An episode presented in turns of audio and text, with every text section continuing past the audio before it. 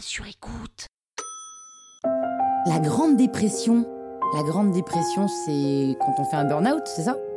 Vous écoutez Krusty History, le podcast qui vous raconte les histoires de l'histoire.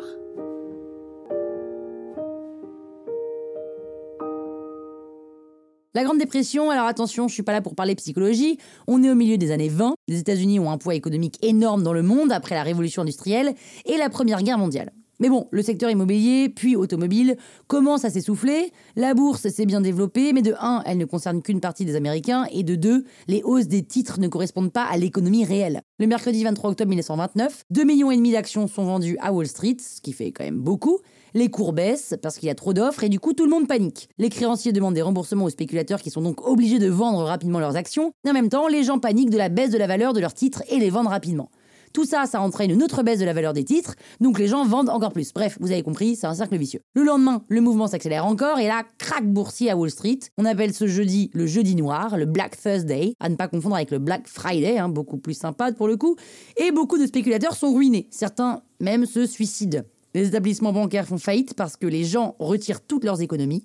La production et la consommation s'effondrent aussi et les entreprises sont obligées de fermer. Et là, chômage. Les agriculteurs sont touchés de plein fouet. Les États-Unis rapatrient des autres pays tous leurs avoirs. Et vu qu'il y en avait pas mal au vu de leur puissance, la dépression se communique à tous les autres pays. C'est d'abord les pays en voie de développement, hein, comme l'Australie et la Nouvelle-Zélande, qui en prennent un peu plein la gueule. L'Europe arrive à résister un peu plus longtemps, mais en 1931, la fermeture de la banque viennoise la plus importante est un coup un peu durail. Et là, il y a une énorme augmentation du chômage, les prix s'effondrent, et là, le commerce mondial est carrément réduit. Le système libéral est remis en cause. Bon, globalement, on remarque un repli sur soi des différents pays, plus de protectionnisme, voire d'autarcisme. En France, la xénophobie et l'antisémitisme touchent toutes les classes, ouvriers comme patrons. Officiellement, les étrangers ne se font pas chasser de France, mais certains signent des demandes de rapatriement, soi-disant de leur plein gré.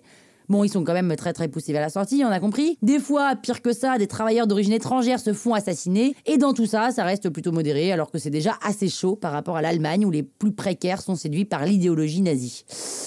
Ah bah la suite s'annonce bien, on dirait. Hein. Ouais, ouais, ça s'annonce bien. Croustille, hein? La toile sur écoute.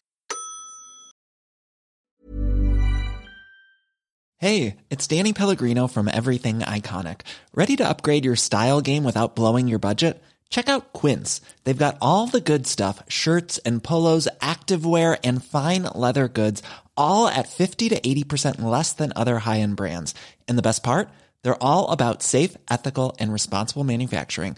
Get that luxury vibe without the luxury price tag. Hit up quince.com slash upgrade for free shipping and 365 day returns on your next order. That's quince.com slash upgrade.